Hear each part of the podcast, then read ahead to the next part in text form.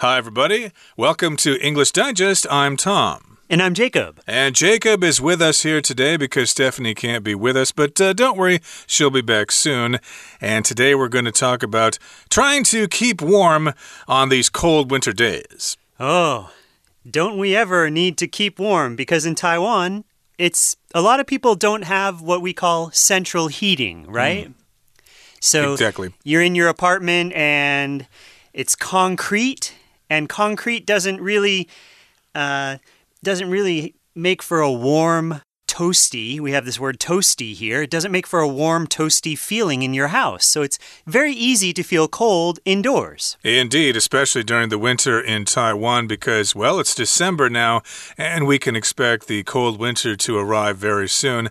Uh, Jacob, just out of curiosity, how do you keep yourself warm at home during the winter? Well, I think what the article says is you just put on more clothes, you know? So you have a one shirt on and maybe that's not enough, so you put another shirt on and then you might even put a jacket on or a hat on. So even in the house, you tend to put on lots of clothes. That's what I do. How about you, Tom? Uh, something like that. Or I used to uh, take the electric heater and put it on the floor next to my feet and then wrap myself in a blanket or a sleeping bag or something so the heater would heat up the inside of the sleeping bag. But I only do that if I'm really, really cold. Most of the time, I'm like you, I just wear more clothes. Yeah. Maybe uh, go to bed early or something like that. So today we're going to be discussing various ways in the world, in different parts of the world, that people keep warm in the winter. So let's get to it, everybody. Let's read through the entire contents of our lesson for today, and then we'll be right back to discuss it.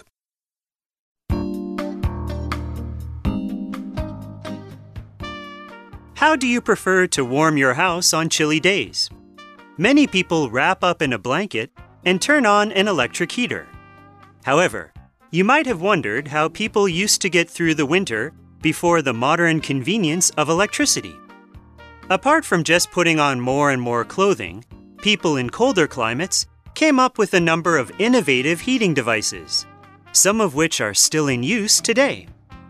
If you've ever watched Chibi Maruko chan or other programs that show a Japanese household, you might have noticed the blanketed table that families often sit around together. This is a Japanese invention called a kotatsu. In addition to a thick quilt under the tabletop, a kotatsu usually has a built in heater on the underside that keeps everyone comfortably warm while they sit at it. Kotatsu originated in the 14th century as a way to integrate a seating area with the charcoal cooking stoves already present in Japanese homes. Modern kotatsu, however, use an electric heater. A similar implement that's also a combination of heating and furniture is the Kang bed stove from China. This heating system, originating around 500 BC, makes use of exhaust from an adjacent cooking stove. The heat is distributed through a space under the bed via a series of pipes to warm a large clay plate. Kang are very energy efficient as they can stay warm continuously overnight without a fire needing to be sustained. They're still considered an important house furnishing in frosty northern China, where much of the home activity is centered around Kang in the winter. All right, everybody, let's talk about the contents of today's lesson, one sentence at a time. We're talking about traditional heating. Uh, that means heating that is done in the traditional way, perhaps heating that has been done for hundreds, if not thousands of years.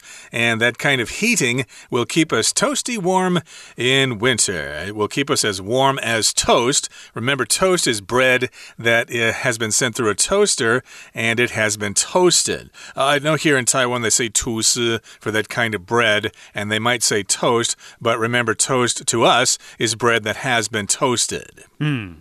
So, how do you prefer to warm your house on chilly days?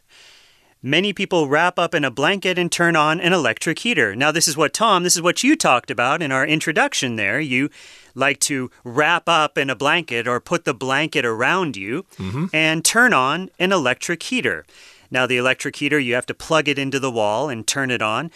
And you have to be careful with electric heaters because a lot of fires can start with an electric heater. If your blanket somehow touches the warm or hot coils there, uh, it's easy for it to catch fire. So always be careful when you're using an electric heater. Yeah, I don't do this often, only when the temperature gets down to, say, 10 degrees or 8 degrees or mm. something like that. Most of the time, I don't use the electric heater, but that is one way to keep warm in winter. Wrap up in a blanket and turn on that electric heater.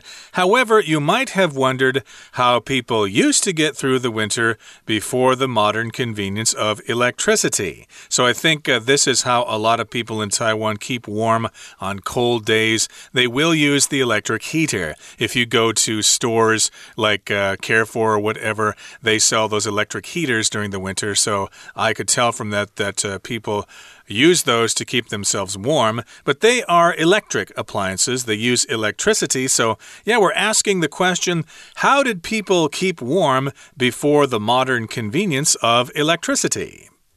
Okay, well, apart from just putting on more and more clothing, that's what I do.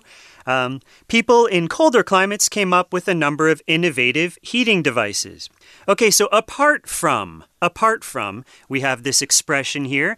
You could say besides. So besides just putting on more and more clothing, or other than putting on more and more clothing. So apart from means you do something else in addition to this. So people in colder climates came up with a number of innovative heating devices. Something that's innovative is new, it's different, uh, something you've never seen before. We talk about the innovative design of a new car. If you think of a Tesla, some of those Tesla cars, their doors open up.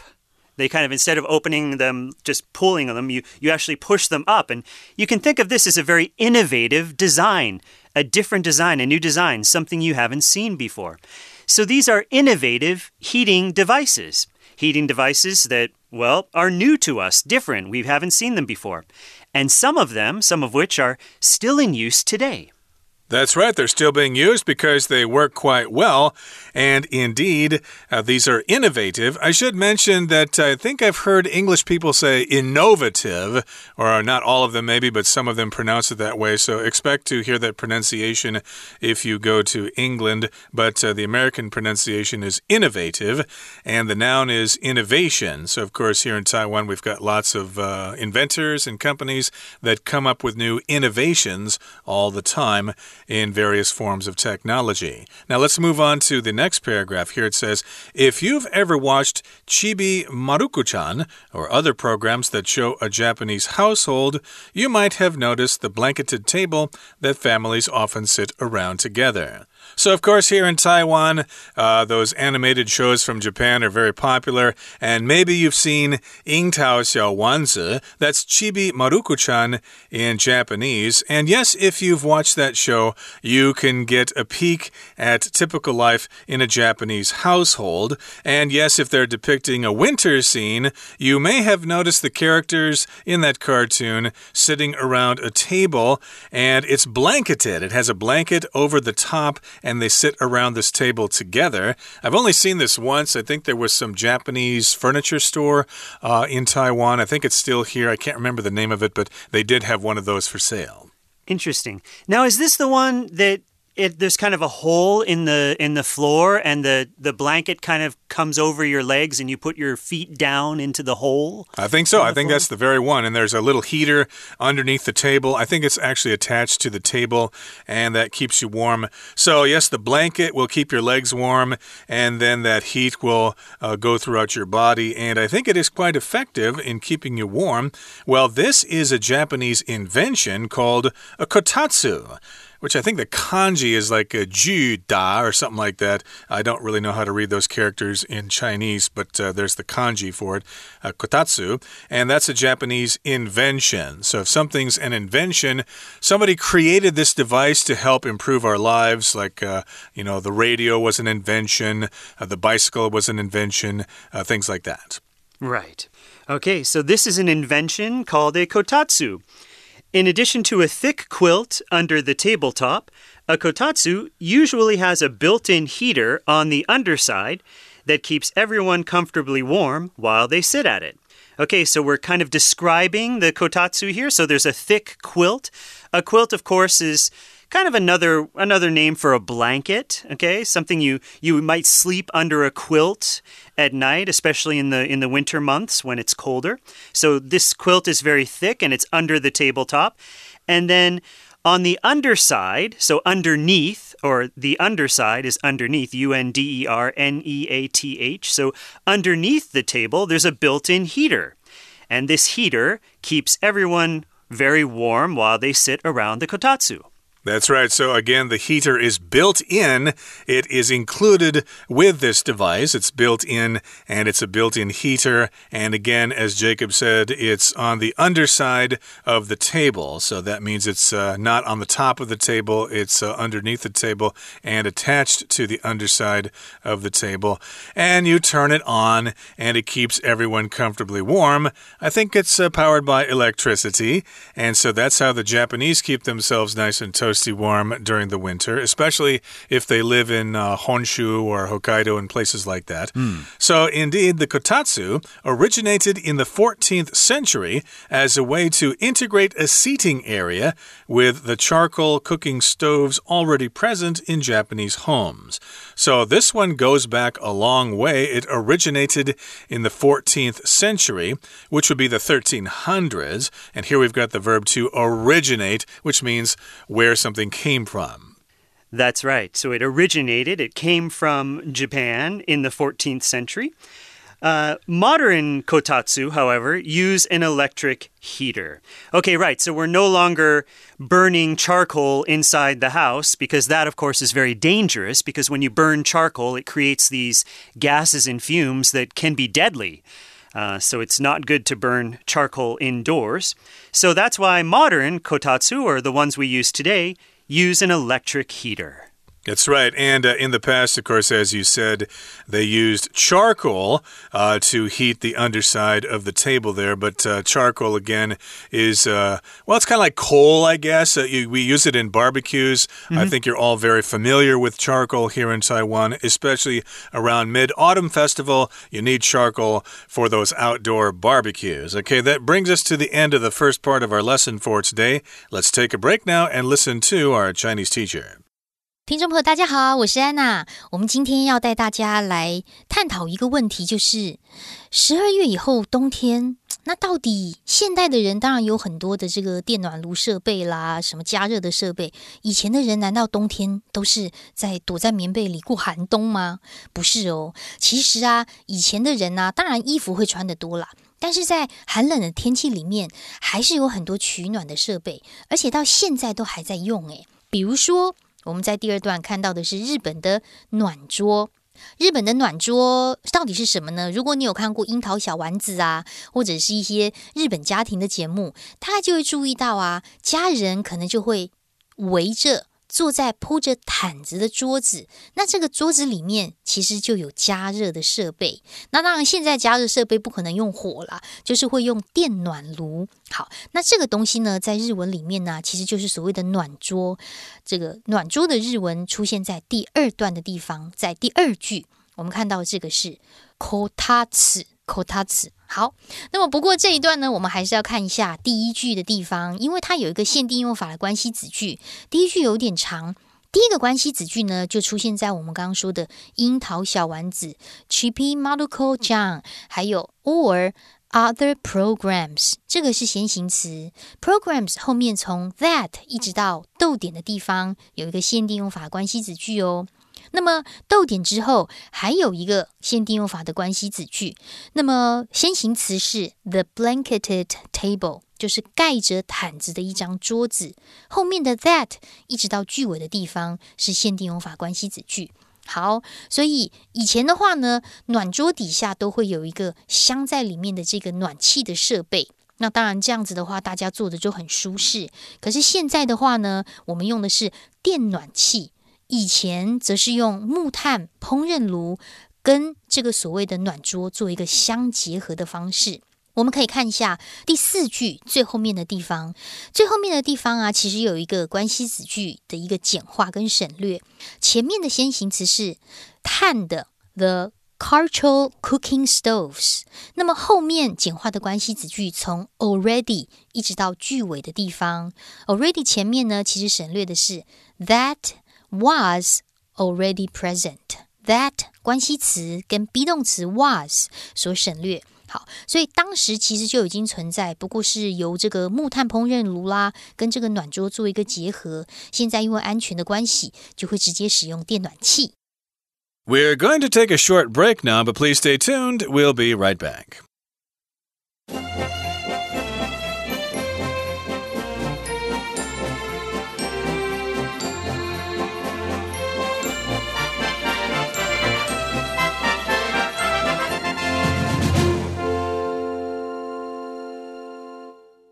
Okay, welcome back, everybody. Let's continue with our lesson. We're talking about traditional heating methods in the winter. And I suppose uh, in a little while, it's uh, kind of early here in December, so I don't think it's gotten quite cold yet. It usually gets uh, what cold in January or February or mm. so. So that's when we need to worry about these sorts of things. And we first talked about uh, the heating method in Japan, which they use today. It's uh, the kotatsu, right? That's a kind of a table covered with a quilt. Right. And so people will sit around the table. Now, before they heated it with charcoal, they would burn this and it would, you know, make the make the under underside or underneath the table very warm, so their legs would be warm. Uh, but now, of course, we're in modern times and it's more convenient, so we can just plug in our kotatsu and we use electricity to heat the kotatsu, an electric heater. And this is, of course, built in. So you can buy this all together. So you buy a quilt, a table, an electric heater all in one. The kotatsu.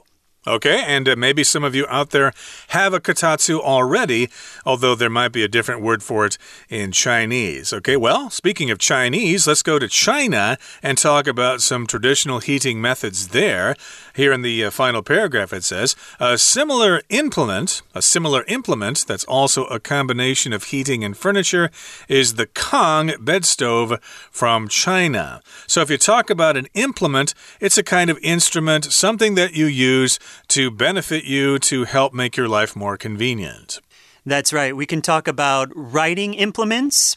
So that might be a, a, pen or a pencil. It's a combination of heating and furniture, and again, it's called the Kang. It's a bed stove from China. So, yes, it's a combination. Okay, that's when you have two or more things together. Uh, we often talk about uh, different kinds of foods, like, uh, let's see, bubble tea here. Uh, that's a combination of uh, black tea and milk and sugar and tapioca balls. Mm, that's right. Or you might talk about a color combination two colors that look kind of nice together. They, they form a nice combination, a color combination. Okay, so the Kang bed stove from China, this heating system originating around 500 BC. So here's that word again. We talked about the how the when and where the kotatsu originated. So here we're talking about the Kang originating around 500 BC makes use of exhaust from an adjacent cooking stove. Now this is interesting. So there's exhaust or the the stuff that comes out of something. Uh, exhaust we usually think of from a car or from a scooter, how it has the the back of it, and you see that kind of dirty gas or dirty smoke that comes out of the back of your scooter or your car. That's the exhaust. And cooking stoves also have exhaust. Now, the cooking stove, we say it's adjacent to the Kang. Adjacent means next to.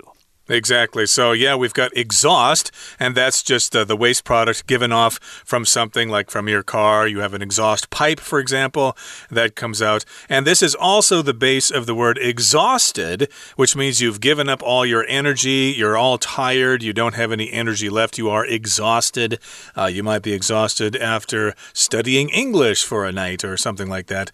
But uh, in this particular case, when you're cooking and you're using ch charcoal or something like that, it will produce smoke, and that smoke has to go someplace, so that smoke is exhaust. So again, the Kang makes use of exhaust from an adjacent cooking stove. So the cooking stove is nearby to the bed, and the heat is distributed through a space under the bed via a series of pipes to warm a large clay plate. So, yes, they're not wasting the heat there. The heat will be distributed through a space. It will be sent to different locations. It will be distributed. Like if you uh, produce a product, of course, you want to distribute it to different stores so that uh, you can sell it. In this particular case, the heat is distributed through the space under the bed through these uh, pipes, and then they warm this large clay plate. Hmm. This is very innovative. I'm very impressed reading about the Kang here. It's basically you have a heated bed, right? Mm. And you're you're you're basically heating your bed, which is very important when the weather gets cold.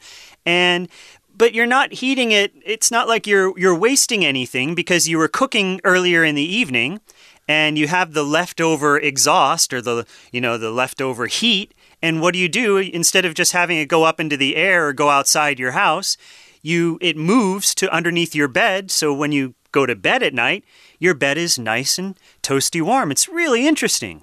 Yeah, and I don't think the exhaust is going to come out inside the room there. I think the heat is going to go through those pipes, heat the bed, and then the exhaust will go outside so you don't all choke to death. right. It's very innovative. That's a pretty cool invention, and it's really old. It uh, originated around 500 BC, so it's been around for thousands of years and Kang are very energy efficient as they can stay warm continuously overnight without a fire needing to be sustained.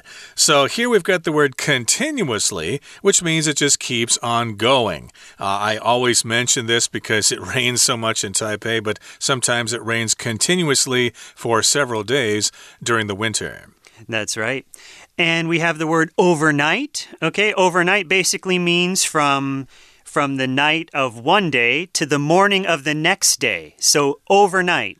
If you stay overnight somewhere, it means that, you know, maybe you go to your friend's house and you stay overnight. That means you go to your friend's house in the evening and you have a, you know, you might just hang out together, do stuff, and then you go to sleep, and then you wake up the next morning.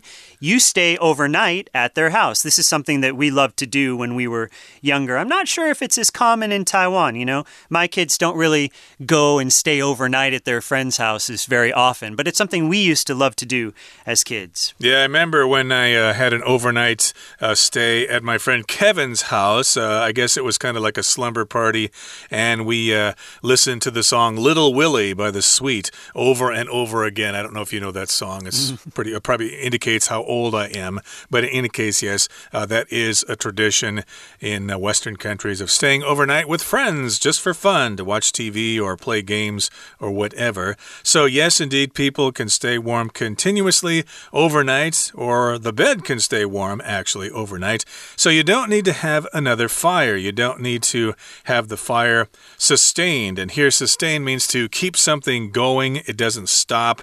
Uh, for example, uh, if you're in a running race, for example, and you want to win, you need to sustain a certain pace. Uh, you need to keep up that pace, otherwise, other people will pass you.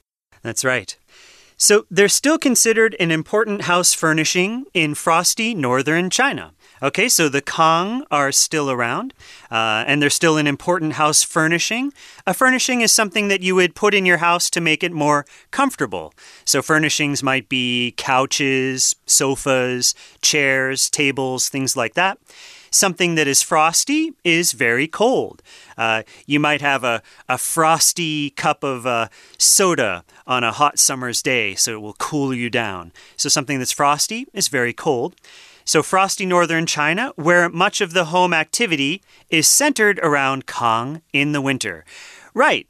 So, if it's cold in China in the wintertime, you'll want to gather around something that's warm. So, everyone in the family will maybe hang, hang out around the Kong just to keep warm because when you're warmer in the winter, you're obviously more comfortable. Indeed. So today we've talked about how to keep warm in Japan and how to keep warm in China. And in our next program, we're going to talk about how the Koreans keep warm and then I guess how Westerners or other people keep warm with fireplaces. Join us then. But right now, we're going to listen to our Chinese teacher. 接下来我们就要看到中国，中国这里呢有一个所谓的炕床炉，就是我们常说的炕。那炕这个东西跟刚才日本提到的暖桌其实蛮类似的，也是一种暖气跟家具的结合。在第三段第一句的地方，我们看到一个限定用法的关系子句，先行词就是句子主词的 a similar implement，后面的关系子句从 that 一直到 furniture。家具这个地方，这也是一种家具跟暖气的结合。而这种暖气的系统其实是起源于西年前五百年前左右。西年前五百年哦，西元前的五百年，这是非常早。那么当时是因为附近的炉灶啊会排出废气，很热，热度呢就可以透过床下的空间，经过一系列的管道就被散布，加热一个大陶板。所以抗啊，其实是非常的节能。不过我们要注意到，在第三段第二句的地方有一个关系子句的简化。那么前面的先行词就是主词 this heating system，逗点之后的 originating，其实本来应该是 which originates，它是一个补充性的关系子句。不过我们把 which 跟 originate 做一个简化，会取删掉之后呢，起源于的动词就会变成动词 ing 喽。那么这个关系子句当然句尾是出现在逗点五百年前 five hundred BC 这个地方。好，那么接着呢，我们刚刚说炕其实是非常的节能，因为保温一整夜，但是不需要一直烧火。诶，我们在这段的第四句的地方有看到一个逗点之后的连接词。As as 在英文当中，如果是连接词，就只有三种意思：when、because 或如同、好像。那么你要根据上下文去判断它的意思。在这里呢，是因为 as 后面加了元音，不需要整夜的一直烧火，而且整夜都非常的保暖，所以它是非常 energy efficient。不过，同样在第四句话这个地方啊，也出现了一个关系子句的简化，先行词是 a fire。后面的 needing 一直到句尾就是关系子句的简化。needing 原本应该还原成 which needs，这个火是不需要呢被这个持续的 sustained。好，最后面呢，我们来看一下这里第六句、第五句的地方，在这里有一个补充性的关系子句，先行词是 Northern China。北部的中国，逗点之后的 where，它是一个副词的概念。在中国的北方，其实大部分的家庭活动都会在炕的附近。明天我们还会继续介绍在韩国还有西方，他们漫漫冬日是怎么过呢？以上是我今天的内容，我是安娜，明天见喽。All right, that brings us to the end of our program for today. Make sure you join us again next time when we continue to talk about traditional ways to keep warm in winter. Until then, for English Digest, I'm Tom. I'm Jacob. Goodbye. Goodbye.